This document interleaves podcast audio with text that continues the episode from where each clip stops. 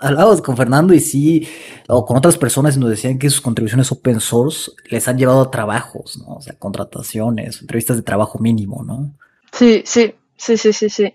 La verdad es que em, está muy bien visto eh, en la industria. En la, yo creo que el mundo académico también está moviendo en esa dirección. Eh, la mayoría de los campos de, de, Deep Learning, en las conferencias grandes de Deep Learning, ahora te piden que tienes que publicar todo tu código en open source porque, porque si no, no puedes reproducir la ciencia, que me parece genial, porque si no, te podrías estar inventando todo. Em, pero también en la industria, muchas compañías grandes ahora piden cuáles son tus contribuciones de open source. Eh, demuestran que puedes hacer, eh, escribir código, pues, demuestran que puedes ser un ingeniero de software. Y aunque parezca todo bastante intimidante, eh, la, entrar en el mundo de open source no es muy difícil y, la gente en general es muy maja. Siempre quiere ayudar a, a, gente nueva que quiere entrar. Volen lligarte a un discurs, a una bandera, tot el que eres seràs. Volen nugarte una marca, una idea. Volen que digues si és negre o si és blanc. Volen la nit de la vida, la volen buida. No volen veure't dubtar. Volen quietud i la volen indefinida. Volen la seguretat. Ser d'este món és un poc complicat. Ser i no ser-ho de forma normal. Baix del meu llit tonelades de tristesa. Em queda bé la disfressa de sant. De què estàs fugint quan t'acuses? Les teues paraules on van? Quan no quede res, tampoc hi haurà excuses es tornen les hòsties com un boomerang. Ara el planeta la pedra, ara fa tropical, s'han fet de pau i de guerra, totes les contradiccions. I les cançons, ventiladors, que es guiten merda, merda pa tots. La. Bienvenidas y bienvenidos a un capítulo más de We Decentralized Tech. Próximamente vamos a cambiar el nombre, ya lo hemos avisado en varios capítulos previos, pero por lo tanto, bienvenidas y bienvenidos a Will Centralized Tech. Hoy estamos con Nina. Ella es investigadora en Machine Learning y está haciendo, terminando su doctorado en UCL, University College London, Eye for Health. Eh, su enfoque está en imágenes médicas, entonces tenemos una, una especialista en la parte de Machine Learning hacia lo médico. Entonces, después de varios capítulos sin hablar del tema, recordarán que comenzamos con, con Andrés en los primeros 10 capítulos y con Fernando hablando sobre este tema. Y bueno, vamos a volver a esto en los capítulos 60. Entonces, estamos muy, muy, muy felices porque es un tema muy importante, es donde está habiendo muchísima innovación dentro de Machine Learning. Y bueno, pues estar con Ina es, es un placer, es una joya. Y, y bueno, sin más, antes de comenzar, vamos a ver un pequeño disclaimer. Nina está platicando aquí con nosotros de manera personal, no está representando a ninguna institución y a nadie, está de manera personal. Mi caso es el mismo, Omar Espejel, estoy aquí sin representar a nadie y solamente de manera individual con el objetivo que tenemos, que es democratizar y llevar más conocimiento de la tecnología de punta hacia todos los rincones que hablan español desde España hasta Tijuana, hasta la Patagonia. Entonces, cubriendo cada esquina, porque sabemos que, lengua, que siempre, siempre sale primero en inglés las cosas y si acaso pueden llegar español. Y digamos que no es el objetivo, queremos hacer que esta información llegue a todos lados por diferentes razones. Puede ser para inspiración, puede ser para actualización, puede ser para que sigan consejos. Entonces, es nuestro enfoque. Buscar que los rincones hispanohablantes se actualicen y puedan trabajar con la tecnología de punta. Y por eso estamos aquí con Ina para hablar un poco sobre Machine Learning para la parte médica. También eh, mencionar que si les gusta nuestro trabajo, lo hacemos con todo el placer del mundo, sin sponsors, sin nada de patrocinio, sin comerciales. Lo hacemos con este objetivo. Si les gusta, por favor, nos dejen 5 estrellas o las que consideren en sus plataformas de, de de escucha de podcast. Puede ser Apple Podcast, Spotify, donde nos escuchen. Entonces, sin más, ¿qué tal, Nina? ¿Cómo estás? Hola, Mar, encantada. Muchas gracias por invitarme. Eh, estoy muy bien. Eh, encantada de estar aquí. Eh, gracias por venir. Nina, cuéntanos dos cosas que te hayan parecido interesante en las últimas semanas. Pues hace poco atendí una, una conferencia donde hubo un keynote por eh, Timnit Gebru, que si eh, para los que no saben quién es Timnit Gebru, hubo una controversia muy grande sobre eh, su eh, despedida de Google, donde era una, investigadora de ética em, en, Deep Learning y Machine Learning. Em, y la invitaron a hacer un, keynote en esta conferencia porque los temas de ética siempre son importantes en la investigación y, sobre todo ahora que se están usando estos sistemas de deep learning para, hacer decisiones, para, em, para automatizar los procesos y también en las imágenes médicas, pues será muy relevante tener la, opinión de alguien que ha trabajado en la ética y esta intersección tan difícil. Em, y una cosa que me pareció súper interesante que mencionó es, es, cómo, cómo, se puede usar los datos eh, de forma eh, ética y considerando de dónde vienen y, estos temas son siempre importantes para, las plataformas médicas porque al fin y al cabo estamos en estos instantes usando los datos de, forma normalmente gratuita, los pacientes eh, dan sus datos con consentimiento, em, pero sin esos pacientes no, se pueden hacer estos estudios. Em, y la verdad es que em, sí, eh, me, hizo pensar mucho en estos temas de, cómo se pueden usar estos sistemas para ayudar em, a la mayor cantidad de gente, el tipo de investigación que se hace, a quién, a quién ayuda. Fue muy interesante, sí. Eh, en la parte de la ética de los datos en, lo médico, digamos que, que, hay que tener cuidado, porque, no sé, con los datos de los pacientes ser anónimos o cómo sería el uso ético de estos datos? Si pudieras ahondar un poco más en ello. Sí, la verdad es que es más el tema de qué tipo de investigación hacemos eh, y qué, problemas miramos cuando, cuando hacemos investigación de imágenes médicas. Eh, por ejemplo, uno de los ejemplos más, más eh, claros para mí es, por ejemplo, la distinción entre hacer investigación de deep learning en imágenes médicas eh, que puede afectar a, distintos grupos de pacientes y, quién decide eh, qué datos se deben usar y qué problemas son los interesantes. Por lo tanto, qué datos hay, qué, problemas se pueden estudiar, por qué hay datos para estudiarlos. Em, obtener, normalmente los datos están muy bien ah, eh, este, están anonimizados. exacto, sí.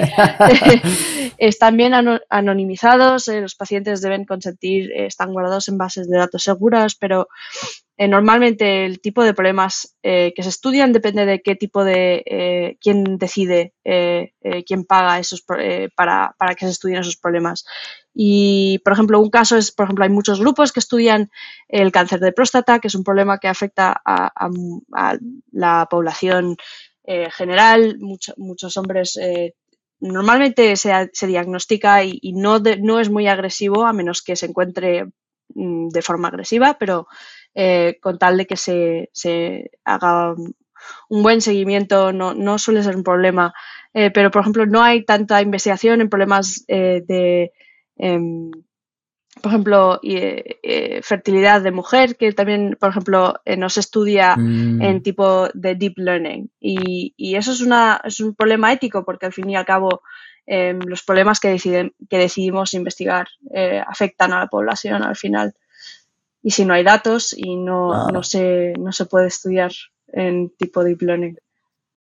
E-, es con el problema de cuando estaban haciendo test para los cinturones y las bolsas de aire de choque que se dieron cuenta que están midiendo para hombres, ¿no? Como que el, estereotipo del domi era, un hombre y para las mujeres se dieron cuenta que no estaba haciendo la investigación necesaria y estaban saliendo más heridas de este tipo de choques. Sí, sí, es, muy parecido a eso. El, enfoque a veces no se valora tan bien. Em, en, este área y es, es, una área, es un problema que afecta a todos los campos de deep learning, pero en este caso donde se podría pensar que hay un buen efecto en la población, que el trabajo que haces eh, llega a, mucha gente, al fin y al cabo también eh, esto puede no ser verdad, porque no se estudian todos los problemas de forma igual. Interesante. Y algo más, o sea, esta parte de la ética es más bien qué tipo de problemas abordan, ¿cierto? Ah, ok. Ok. Ok, ok. Porque sí, sí es algo que hemos escuchado muy seguido en el podcast, esta parte de. Eh, hablábamos con Milagros Miseli sobre la parte de las relaciones de poder y cómo, pues sí, se tienden a, estudiar ciertos problemas más que otros. Eh, como en Suecia también nos mencionaban que eh, que se estudiaba, por ejemplo, qué carreteras hacer, qué carretera limpiar ante la nieve, más bien qué vías limpiar de la nieve cuando había una nevada fuerte y siempre se tendía a limpiar primero las carreteras porque las utilizaban más los hombres para ir a trabajar, pero no otras calles más, más pequeñas que tal vez sean más utilizadas por las mujeres para su día a día, ¿no? Entonces le complicaba más la vida a las mujeres, ¿no? Sí. Entonces el problema se ve afectado, ¿no? Los datos. Sí, sí, efectivamente.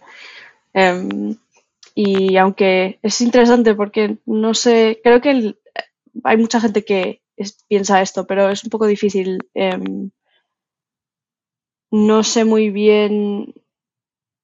No estoy. Es, una cosa que ahora ha salido con esta, con esta charla. Yo creo que mucha gente está empezando a pensarlo, pero obviamente es un problema que es, está propagado a través de eh, el, campo de estudio, sí, de deep learning, digamos. Ok. okay. ¿Qué, otra cosa interesante ha estado en tu cabeza? estas semanas? Mm, también eh, sobre esta línea, más o menos, estamos... Eh, eh, también ha habido muy poca, porque, los datos están tan protegidos, hay muchas cosas que se, dean, se, se anonimizan de los datos, por, ejemplo, los rasgos protegidos de las personas, por ejemplo, si son hombres o mujeres, de que de dónde provienen, eh, su raza, por ejemplo. Y ha habido un estudio muy interesante que ha salido hace poco que, enseña que los algoritmos pueden, aunque no han sido entrenados con estas características, pueden llegar a identificar eh, estos rasgos de los datos médicos. O sea que pueden, sin eh, hacer un proceso explícito de clasificar si es un hombre o una mujer, eh, si es de dónde es esa persona, eh, puede extraer esos rasgos. Y la verdad es que esto podría ser bastante dañino si no se compensa, porque no queremos que eh, los sistemas sean justos y, no afecten a personas distintas de forma distinta. Entonces, es un paper que salió creo que de un grupo en King's College que fue específico, eh, específicamente miró em, el diagnóstico o la mm, clasificación de em, la vasculatura en, los ojos con imágenes de, la retina. Y algo que mencionas también en, la parte del texto es que estos modelos, por ejemplo, el de lenguaje, que de, entrenado con Reddit, que fue grande y que se dieron cuenta que de repente podía decir frases eh, homofóbicas o sexistas y, o racistas también y que, bueno, ¿no? Eh, genera problemas para, por ejemplo, chatbots y demás que al fin y al cabo terminan siendo racistas, ¿no? Eh, ¿Esto es algo que tú ves que preocupe en, hoy en día en el Machine Learning? Yo creo que es curioso porque creo que ha sido, la gente está siendo vocal, pero no sé si la gente que investiga este tipo de problemas, los que son súper top, top, top, piensan mucho en, estes, en estas eh, y los efectos que pueden tener estos modelos. Em, porque ¿a quién se le ocurriría coger un, subreddit de, yo qué sé, era una colección de datos que dices, pero es que a quién se le ocurre, obviamente la consecuencia va a ser esta y es peligrosa. Ah, ok. Em, pero alguien pensó que, sería divertido, digamos, o como un ejercicio de investigación hacer esto. Y, y, mucha, y yo creo que hay menos gente de la que debería haber pensando en, los, estos efectos. Eh, hubo uno que hicieron con Fortune, ¿no? Me acuerdo. Sí, creo que sí. Era, no claro, ahora ya no sé si es Reddit o 4chan, pero es más o menos eh, la misma historia, digamos.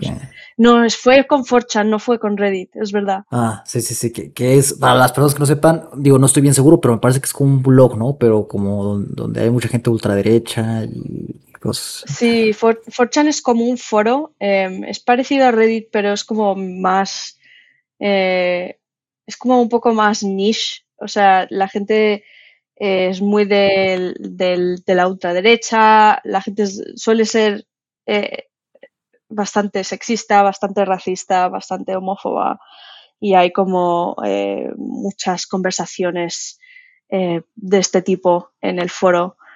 Y, y sí, la, la, mega, la mega base de datos fue básicamente un, Cogieron todas las frases, todos los posts de 4chan para crear un, modelo que podría replicar eh, las cosas que salían en 4chan, ese tipo de conversaciones. Y obviamente el, resultado final, final fue un, lenguaje de un modelo de lenguaje bastante ah, eh, racista, homófobo. sí, homófobo, sexista. Y, y tiene valor, ¿tú crees que tiene valor este tipo de modelos? O sea, la creación, porque, por ejemplo, leyendo los pull requests de, dentro de Hugging Face de este modelo, argumentaba el autor, que es, es el youtuber, se llama Janek, no me acuerdo bien. Este, él mencionaba que era una tecnología y que pues no, no necesariamente estaba diseñada para, pues, para el mal, digamos, sino que era una tecnología y que puede utilizarse para la investigación y demás. Pero bueno, eh, acabó siendo, no sé hoy en día cómo está, pero creo que no, ya no aparece dentro de, de Face. Entonces, ¿tú crees que estos modelos, como es el autor, tienen un, un valor o, realmente son prácticamente inútiles o, sí. Yo creo que es importante tener en cuenta que como científicos e investigadores tenemos cierta responsabilidad sobre el potencial de, em, de impacto negativo que puede tener las cosas que desarrollamos y creamos. Y como investigador de Deep Learning, los modelos que tú creas que, que podrían ser usados por otras personas eh, podrían tener eh, efectos reales sobre, sobre la gente que los usa. Y, por ejemplo, mm, la aplicación más obvia de, un, bot como este sería, por ejemplo, eh, diseñar un, un, un, autogenerador de users de, digamos, Reddit o 4chan o Twitter que usa este modelo para spamear topics de cualquier tipo que le interese al, a la persona que está spameando, ¿no? Digamos. Y eso podría tener un efecto muy negativo. Ya, ya hemos visto el impacto que han tenido eh, las tecnologías, de, bueno, tecnologías, pero eh, data science en general, por ejemplo, eh, en Facebook, Cambridge Analytica, todo esto de los, em, los anuncios super targeted a cierta gente pueden afectar el estado nacional, el estado global, eh, que, puede, que puede ser negativo, puede, puede ser positivo, pero en este tiempo hemos visto que ha sido más bien negativo. Entonces, yo creo que fue bastante irresponsable colgar este modelo en un sitio tan fácil de, usar como Hugging Face. Yo creo que una cosa es decir, como un ejercicio de ya no, creo que ni es justo decir como un ejercicio creamos, intentamos ver si esto podía ser eh, creado y usado, porque directamente creas algo que puede ser utilizado para dañar a otras personas eh, mediante el sexismo, racismo y la homofobia, digamos. Aunque sea un, modelo, eh, no sabes en realidad si alguien con quien hablas en Twitter o, o Reddit o 4chan es una persona real, porque como son tan, estos modelos ya llegan a ser tan coherentes, ya tú te podrías creer que es una persona o muchas personas em, que han creado esto. Además, no, no, y además, como dices, está en Face, bueno, está en Face donde es bien fácil descargarlo y utilizarlo y generar así en como cuatro o cinco líneas de código un chatbot, ¿no? Entonces, Sí, y además, o sea, como dices, puede afectar el Estado Nacional, pero también la parte emocional, ¿no? Se puede utilizar para atacar a personas que escriben posts, ¿no? Y hacerlas sentir mal, ¿no? Cosas de este tipo. de hecho, habíamos hablado un poco sobre eso antes, de la parte de, por ejemplo, se crean filtros para niñas en Instagram o algo así, ¿no? Donde te hacen ver pues más blanca o ya sea los estereotipos típicos de belleza y al final se ha descubierto que las niñas de cierta edad, antes de ser adultas, se ven afectadas psicológicamente por estos estereotipos de la creación de un modelo de inteligencia artificial para adecuarlas físicamente, ¿no? con los filtros. Entonces, sí, las consecuencias de lo que creas en inteligencia artificial, ahí está, ¿no? También. Sí, exacto. Sí, y es, es bastante, en cierto modo, puede ser, puede ir para, para, para bien o para muy mal, como es, tenemos como casi dos extremos, una persona que eh, crea eh, modelos de, post de 4chan, pero, pero también hay, no quiero quedarme en la parte súper negativa porque también es verdad que siendo conscientes podemos hacer cosas que pueden eh, ser usadas para bien, en tipo imágenes médicas y, y creando modelos que pueden ayudar a, diagnosticar eh, enfermedades eh, que son difíciles de diagnosticar o ayudar a, los médicos. Em, entonces, no, no todo tiene que ser negativo, pero hay que tenerlo muy, muy presente cuando creas estas tecnologías. Sí. Perfecto. Y bueno, y esto nos lleva ya a la parte médica. ¿Qué has estado trabajando en el último año, Nina? Pues eh, mi, doctor, mi tesis doctoral trata sobre intentar facilitar la cirugía eh, laparoscópica, que eh, en teoría es eh, mucho mejor para el paciente, porque en vez de hacer una gran incisión en el cuerpo para, hacer una cirugía, solo haces dos pequeños cortes o, tres para introducir las cámaras para ver dónde estás haciendo la cirugía y, las cosas que necesitas para, para, hacer esos cortes o la cirugía en sí. Em, a mí me operaron, me operaron de las hernias oh. inguinales con eso. Sí, sí, sí, justo. Hay muchas aplicaciones, eh, hernias, eh, em, artroscopias, si quieres hacer, eh, por ejemplo, los ligamentos también está muy, está muy hecho para los, la gente que hace mucho deporte. pero mi especialidad específicamente, bueno, mi especialidad específicamente, yo trabajo en el cáncer de hígado. Em, entonces, si quieres tratar un, cáncer de hígado, lo más eh, común que debemos hacer es cortar, el, sacar el tumor del hígado para poder tratar al paciente. Em, y si lo puedes hacer con cirugía eh, eh, laparoscópica, suele ser mucho mejor. Pero es una cirugía muy difícil porque los cirujanos en realidad no ven nada. Si tú, si tú ves el, tiene una cámara muy, muy pequeña que se introduce en el abdomen y, la verdad es que todo es como un, océano de rojo y, cosas que son que se parecen mucho. Entonces, yo lo que he estado intentando hacer es diseñar un sistema que hace em, como Google Maps para la cirugía eh, laparoscópica y cogiendo datos preoperativos, o sea, un scan del paciente donde, donde vemos el, o sea, cogemos el, eh, delineamos eh, el hígado y el tumor y, las venas en el, hígado em, y sacando las imágenes que hay eh, dentro de la cirugía, queremos decir, vale, esta imagen que he sacado desde este punto, ¿dónde está en relación al scan preoperativo? Y, una analogía es, por ejemplo, si yo te pregunto, ¿dónde, dónde está la Torre Eiffel, Omar?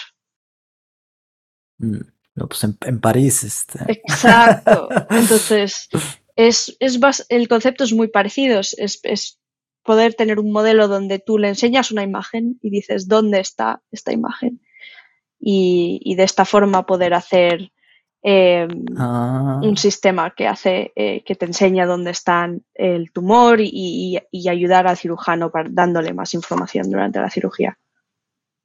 O sea, es como, como hacer un mapa personalizado o sea, digamos, para el cuerpo de la persona, o sea, digamos, un Google Maps, pero más que un Google Maps general, sino eh, para esa persona te diseña el, dónde está qué. Wow. ¿Y la inteligencia artificial entra ahí en qué parte? Sí, pues eh, en, nuestro, en nuestro problema se ha estudiado mucho de una forma, digamos, clásica, donde tienes eh, una cámara y, y tienes lo que se dice la escena en términos de computer vision, eh, digamos, y, donde hay un proceso muy estudiado inverso donde tú puedes decir, eh, depende de dónde está la cámara, la, imagen va a aparecer de una forma u otra. Y puedes eh, usar esa imagen para poder localizar la cámara y así poder hacer ese Google Maps, digamos, del paciente. Em, pero nosotros también, el problema con eso es que en, la cirugía todos los objetos que hay son muy em, esféricos, ¿no? es, muy difícil encontrar eh, ciertos ángulos donde em, eh, eh, las, figuras que, digamos, si el, órgano en sí es como una figura, donde es, tan es de una forma tan distintiva que predecir dónde está la cámara es, muy exacto. Entonces, nosotros estamos, en mi doctorado estoy combinando em, varias formas de imágenes a la misma vez para poder hacer este, este, esta predicción de dónde está la cámara. Y como hay eh, varias formas de imágenes, es, una forma y la optimización de, eh, varias son como son bastantes variables, hacer esa optimización de forma clásica no es muy fácil, pero sabemos que con deep learning y usando distintos modos de imágenes se podría aprender una relación no lineal entre esas imágenes y su posición. Entonces, nosotros lo estudiamos con, Deep Learning para hacer ese modelo. Esto podría cambiar la, forma en la que se hacen operaciones, ¿no? Eh, o sea, en, el abdomen o en general. Eh, nosotros estamos mirando la aplicación en el abdomen porque em, dependiendo de uno de los problemas del de, eh, abdomen es que eh, los órganos son muy em, esféricos y blandos, entonces no tienen formas muy distintivas. O sea, si tú piensas en un riñón, la forma que tiene un riñón es como un puño, en realidad, una haba, y los hígados pues tienen formas que son como casi una pirámide así que está, estoy haciendo un gesto con mi mano, pero es como un triángulo de, eh, de 90 grados eh, en 3D, digamos. Em, pero en otras cirugías sí que se puede, sí que eh, esto no se aplicaría. Por ejemplo, si estás haciendo neurocirugía, como tienes el cráneo que está hecho de hueso y hay, hay, puntos muy específicos donde tú puedes coger datos y, hacer como este, lo que se llama la alineación de los datos no necesitarías eh, usar deep learning, podrías hacer un, modelo clásico. Pero como estamos combinando múltiples formas de datos a la misma vez y usando en una aplicación donde no se pueden usar los métodos tradicionales, que también usan em, cámaras infrared para ver dónde están las cosas en, la cirugía, es, sería eh, la aplicación donde em, tendría más sentido usar algo así, sí. ¿Y cómo hacen? Porque en efecto me imagino cómo se ve la camarita. O sea, me imagino que primero recolectan los datos de, eh, una camarita, ¿no? Que va entrando y, luego que etiquetan como, ah, esto es un hígado, o esta es esta parte del hígado, o, cómo, cómo, es, cómo es ese proceso de etiquetado de los datos, de la creación de la base de datos. Sí, pues esto también es otro problema porque como hemos dicho, tener bases, megabases de datos en, en, en el, especialmente en, el, en, la cirugía, donde lo que tú, si estás pensando en un problema de clasificación, normalmente tienes como una foto del típico ejemplo de un gato y un perro y sabes que el gato tiene un label que es, es, es un 1 y el perro tiene un label que es un 2. Entonces, así es como clasificas la imagen. Pero nuestro problema es un poco más complicado porque la etiqueta en sí es, es una posición en el espacio. Entonces, para colectar esos datos de la posición en el espacio necesitas tener como otro sensor en la cirugía que son muy difíciles de em, en práctica eh, usar porque los cirujanos eh, tienen como cierto tiempo para hacer la cirugía, no les gusta gastar mucho tiempo con el paciente que está anestesiado y tú ahí haciendo poniendo eh, la cámara Kinect, ¿sabes? para, ver dónde están tus aparatos y cámaras y, y, claro, también hemos tenido el problema de COVID, donde durante dos años todos los, todos los médicos han estado eh, trabajando, eh, gracias les demos, en, en, temas de coronavirus. Entonces, no, no se puede coleccionar esas etiquetas, es muy difícil. Entonces, nosotros lo que hemos hecho es, es generar esos datos de una forma sintética, como nosotros podemos decir, tenemos una cámara que está a 10 centímetros de un hígado virtual y está, em, la cámara está enfocada sobre el hígado a este ángulo. ¿Cómo sería la imagen? Y entonces ya tienes tu etiqueta porque ya sabes en el espacio dónde está. Has dicho 10 centímetros del hígado y a 40 mm, grados, digamos, eh, de orientación. Y como también sabes cómo se procesa una imagen, eh, a base de varios procesos de, de, gráficos. También tienes tu imagen para entrenar tu modelo. Entonces es un, un, modelo entrenado de forma sintética y testeada con bases, con datos reales. ¿Qué tal? Si, si viven a la expectativa esos datos sintéticos una vez que lo evalúas con datos reales. Sí. Eh, lo, en un estudio pre, eh, preliminar encontramos que los datos siempre va a haber como un, un espacio entre lo súper sintético y lo súper real, porque, eh, pero el espacio no es tan grande como pensábamos al principio. Eh, los modelos sí que aprenden a reconocer eh, lo que se ha simulado sintéticamente y lo que hemos etiquetado para unos ejemplos eh, reales.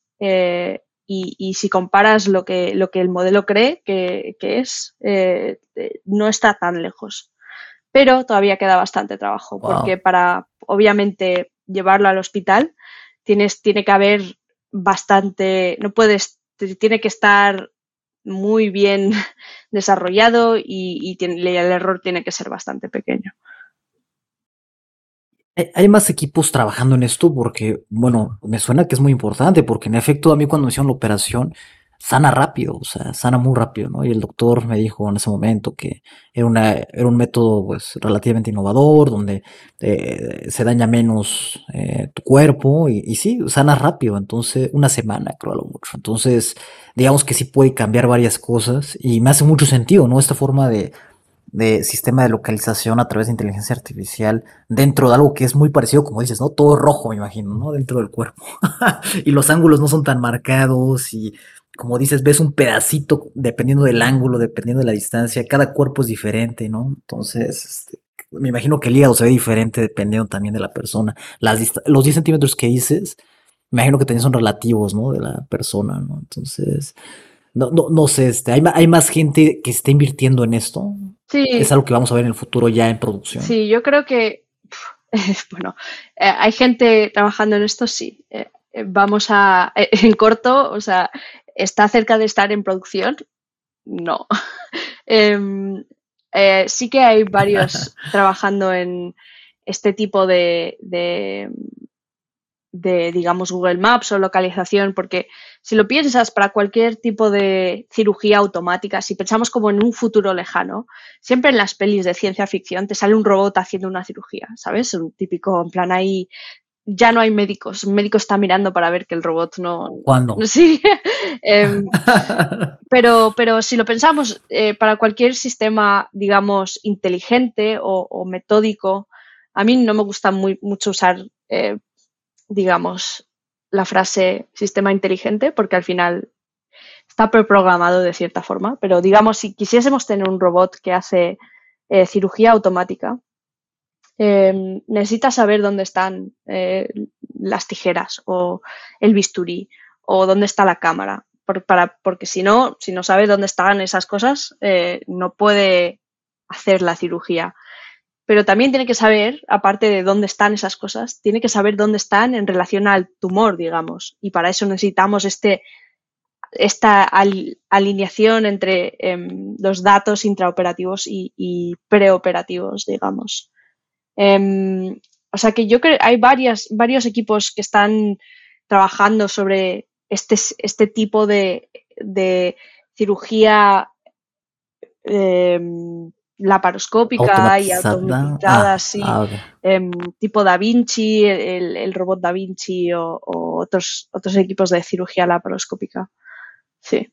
Pero en producción okay. es, el tip, es el problema de que también hay bastante distancia entre lo que es la investigación académica, digamos, que la investigación, eh, lo que se dice en la industria, en mi opinión. Eh, yo creo que obviamente hay institutos donde hay un enfoque eh, más a la intersección, pero, por ejemplo, durante mi, en mi doctorado es, es, más bien el enfoque sobre ideas nuevas e investigación de, de conceptos como teóricos que podrían ser útiles. Pero luego de ahí a un producto médico a que llegue a la cirugía, en el campo médico suele ser como de 5 a 10 años de ingeniería. 10 años. Sí, okay. sí. No, y, y, y si no tenemos carros que se manejen a sí mismos todavía y resultó que era un problema más complicado de lo que pensábamos, ahora imagínate dentro del cuerpo, ¿no? Sí, con sí. tijeritas, con bisturí. Sí, sí, total, total, porque está muy regulado. Yo creo que obviamente está muy bien que esté hiperregulado, porque al fin y al cabo estás bueno, que digamos los coches eh, automáticos también lidian con la vida, o sea, la vida de los, la gente, los pasajeros, ¿no? Los que van en el coche. Em, pero en el proceso médico legalmente está mucho más regulado. Entonces, por eso hay una gran diferencia entre la cantidad de dinero y el tipo de compañías que trabajan en, este tipo de procesos en comparación con, sabes, todos los grandes, las grandes compañías, Google, Meta, todos tienen un coche, em, porque no hay regulación. Pueden decir, ah, pues en California ahora vamos a soltar el Uber y venga a ver qué pasa. Pero en, medicina le dices a un cirujano, ah, voy a soltar mi robot y es que te, te, despiden y te dicen no volverás a hacer investigación en tu vida. O sea que... Sí, No, no, no tan, no tan fuerte como eso, pero sí que hay mucho más proceso eh, porque obviamente también ha habido mucha explotación en este. Yo creo que en la medicina sí que ha habido mucho más, mucha más controversia de este tipo, donde la gente ha hecho experimentación y, y, ha dañado a más, mucha gente. Y obviamente lo del carro automático no ha estado, el proceso médico lleva muchos años, pero lo de los coches llevamos, eh, digamos, 70, 80, 90 años de coches.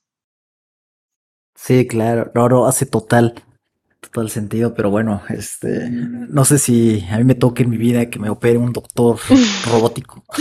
Yo creo que sí, sí, sí que hay centros que tienen, em, hay procesos que están ya casi, eh, ya son casi automáticos. Por ejemplo, eh, hay robots que pueden hacer suturas automáticas, em, pero claro, una cosa es que te, que te hagan el riesgo es que te, obviamente el riesgo, digamos, máximo es que la sutura sea fea.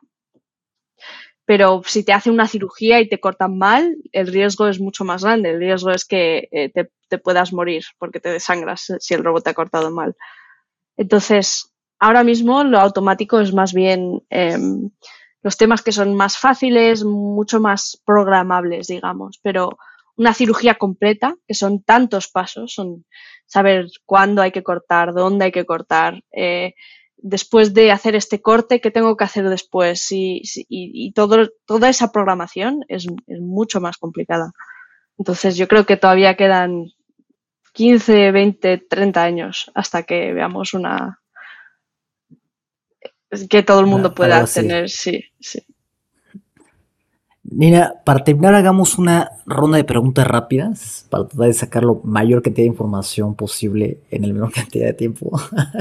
Porque, eh, bueno, tuvimos un problema técnico de mi parte, entonces tuvimos que cortar un poco el episodio. Pero a ver, vayamos entonces con la primera, que es, ¿qué consideras que te ha dado mucho en tu carrera? ¿Una habilidad, una cualidad? ¿Qué te ha dado mucho? Pues yo al principio, a principios de mi carrera tuve la, tuve, tuve una clase que era sobre ingeniería de software y la verdad es que esto me dio muchísimo juego y a partir de eso me involucré mucho en, varios proyectos de open, lo que se llama open source, que son proyectos eh, en, Internet que normalmente están en GitHub, pero al que en realidad cualquier persona eh, puede contribuir. Y, la verdad es que esto me ha dado a conocer mucho sobre distintos em, tipos de proyecto y trabajar con gente muy interesante. Y yo creo que lo recomendaría, sí. Yo conocí a Nina así, de hecho, o sea, viendo un repositorio de medicina, este, vi que Nina era una de las contribuidoras, si no es que era la moderadora, la contribuidora, ¿qué, eras ahí en ese repositorio? Eh, eh, si es em, el de Deep eh, fue, era un, soy una contribuidora, soy una de las que lleva el repositorio, sí.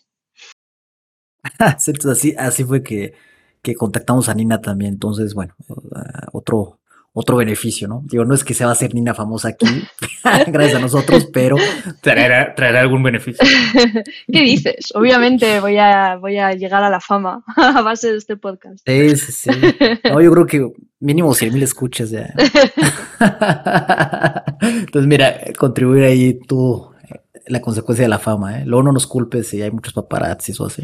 Sí, no. Bueno, te sorprendería. Eh, eh, fui a una conferencia hace poco y, la verdad es que alguien vino a hablarme y me dijo, ah, mm, tú eres esa persona que hizo eso con, con, ese package de open source. Y yo digo, uff, qué fuerte que se acuerden de mí como la persona que, hice, que hizo ese package de open source. O sea que nos reímos, pero la verdad es que si, si es, la gente sí que usa mucho este tema en la investigación de deep learning, entonces siempre, siempre renta hacer em, un poco de open source, en mi opinión. No, fuera broma, sí te vuelve un poquito famosa, ¿no? O sea, eh, hablamos, hablamos con Fernando y sí, o con otras personas y nos decían que sus contribuciones open source les han llevado a trabajos, ¿no? O sea, contrataciones, entrevistas de trabajo mínimo, ¿no? Sí, sí, sí, sí, sí, sí. La verdad es que em, está muy bien visto eh, en la industria. En la, yo creo que el mundo académico también está moviendo en esa dirección. Eh, la mayoría de los campos de, de, deep learning, en las conferencias grandes de deep learning, ahora te piden que tienes que publicar todo tu código en open source, porque, porque si no, no puedes reproducir la ciencia, que me parece genial, porque si no, te podrías estar inventando todo. Em, pero también en la industria muchas compañías grandes ahora piden cuáles son tus contribuciones de open source. Eh, demuestran que puedes hacer, eh, escribir código, pues demuestran que puedes ser un ingeniero de software. Y aunque parezca todo bastante intimidante, eh, la, entrar en el mundo de open source no es muy difícil y, la gente en general es muy maja. siempre quiere ayudar a, a, gente nueva que quiere entrar. Em, o sea que siempre, siempre vale la pena contactar con alguien y decir, ah, me quiero involucrar en el proyecto. Porque siempre, como, como dijo Fernando, probablemente em, lleva, lleva cosas buenas. Lo recomendaría. Perfecto, maravillosa recomendación.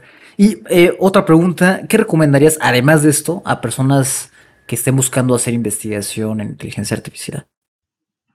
Yo creo que em, hoy en día hay muchos datos ahí fuera y también hay muchas plataformas donde puedes hacer investigación, mini proyectos de investigación que demuestran que tienes una, un, método de hacer de pensar de forma de hacer investigación. Por ejemplo, tienes una pregunta, haces un experimento, confirma o, niega tu hipótesis. Y en realidad eso es, eso es investigación. La investigación es tener preguntas científicas. Y una cosa que recomendaría es, aparte de open source, que es más como ingeniería, em, software development, digamos, puedes hacer, se pueden hacer muchos, eh, muchas competiciones en Kaggle, por ejemplo.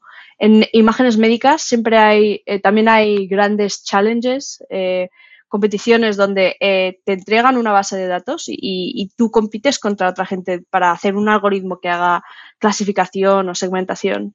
Y eso puede llegar a publicaciones en, en términos académicos. Si, por ejemplo, ganas o quedas top 5, siempre te ponen como un autor en, el, en el paper y es una forma, si lo pensamos, bastante fácil de, sin necesidad de tener ninguna afiliación a ningún, ningún instituto, tú puedes descargarte los datos, hacer el, eh, igual que en Kaggle, hacer un, proyecto y, hacer un paper.